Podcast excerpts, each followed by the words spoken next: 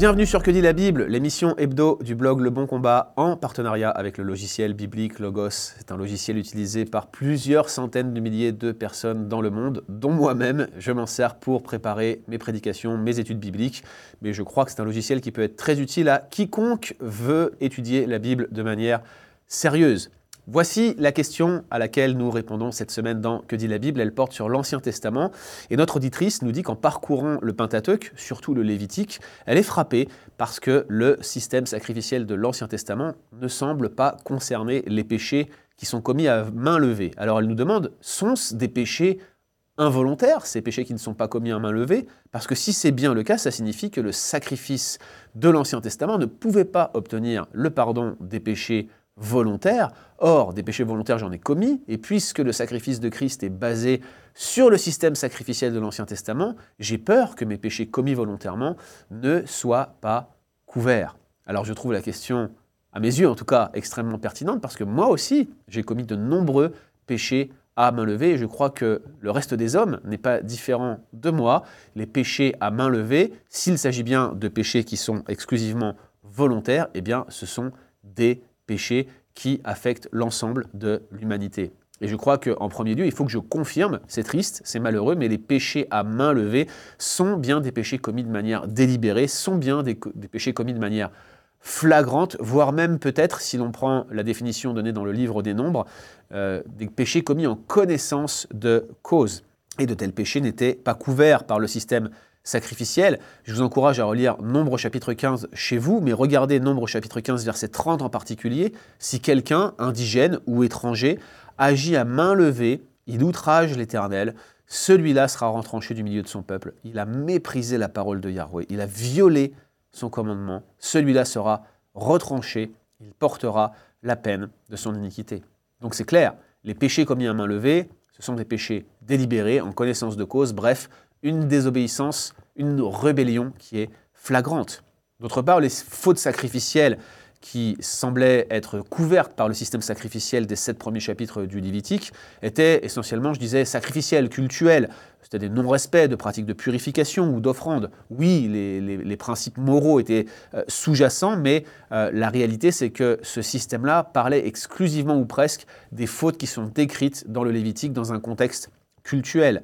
Oui, il y avait certaines fautes morales qui pouvaient être involontaires, mais ce n'était pas elles qui étaient visées principalement par ces règles de pardon.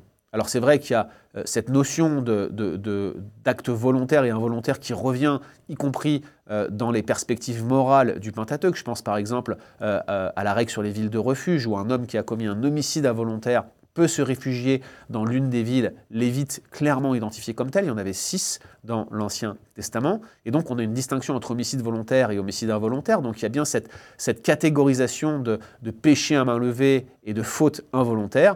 Mais les sacrifices de Lévitique 1 à 7 ne couvraient en tout état de cause que des péchés involontaires. Les fautes commises à main levée ne pouvaient pas être couvertes par le système sacrificiel.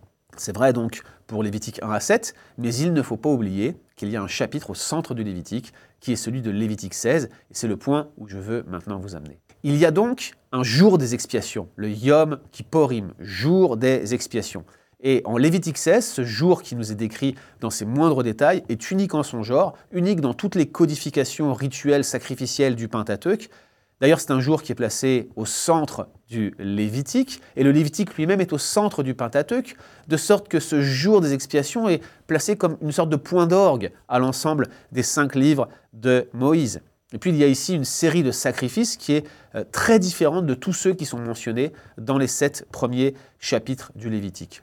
Parmi ces différences, je vais en relever quelques-unes, il y a le sens du terme utilisé pour parler de pardon des péchés. C'est le verbe kefar, qui signifie couvrir, apaiser, expier, et qui semble faire écho à un ensemble de règles de sacrifice instaurées depuis le début du Pentateuque, notamment ce sacrifice implicite en Genèse 3, 21, où Dieu, qui pardonne la transgression d'Adam et Ève, leur fait un vêtement de peau de bête.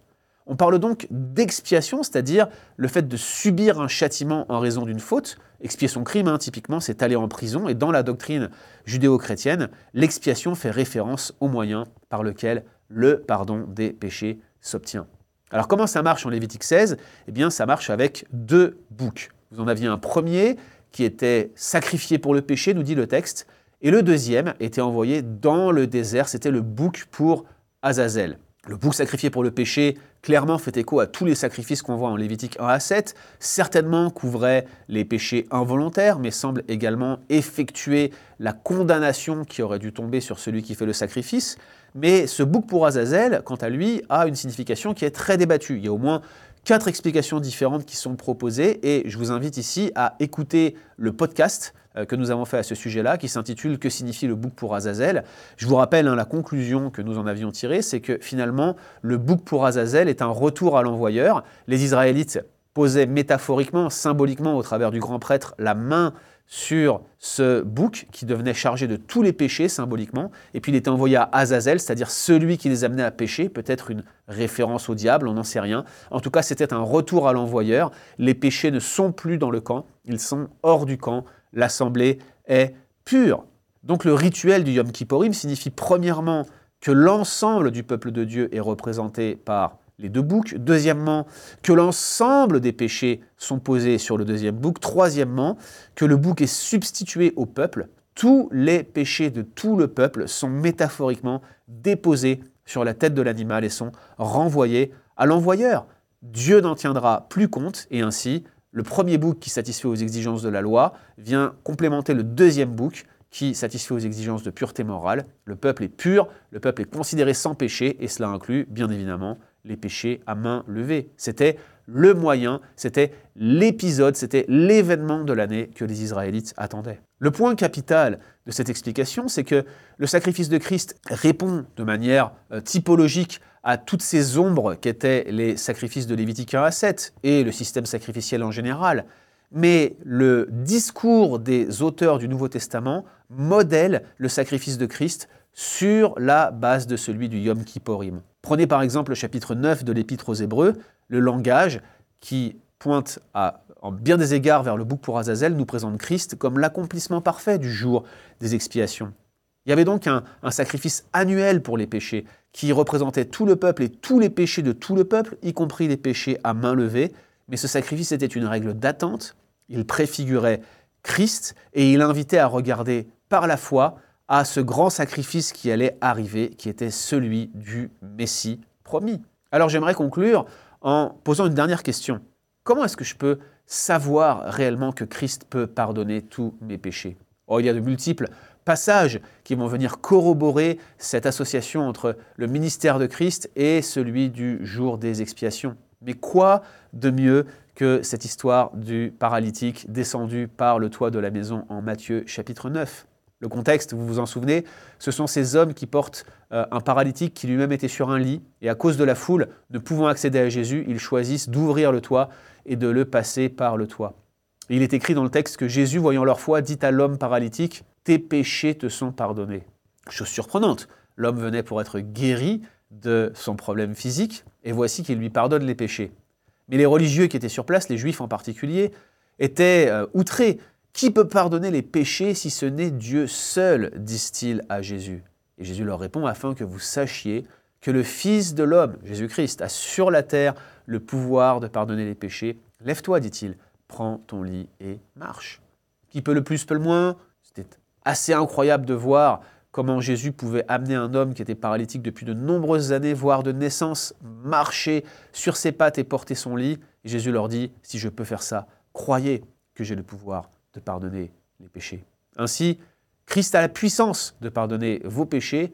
Christ est de Yom Kipporim parfait. Il est celui qui pardonne nos péchés involontaires et également nos désobéissances à main levée. Et il nous invite à lui ressembler toujours davantage alors que nous goûtons à son pardon, si nous avons goûté qu'il est réellement notre Seigneur et notre Sauveur.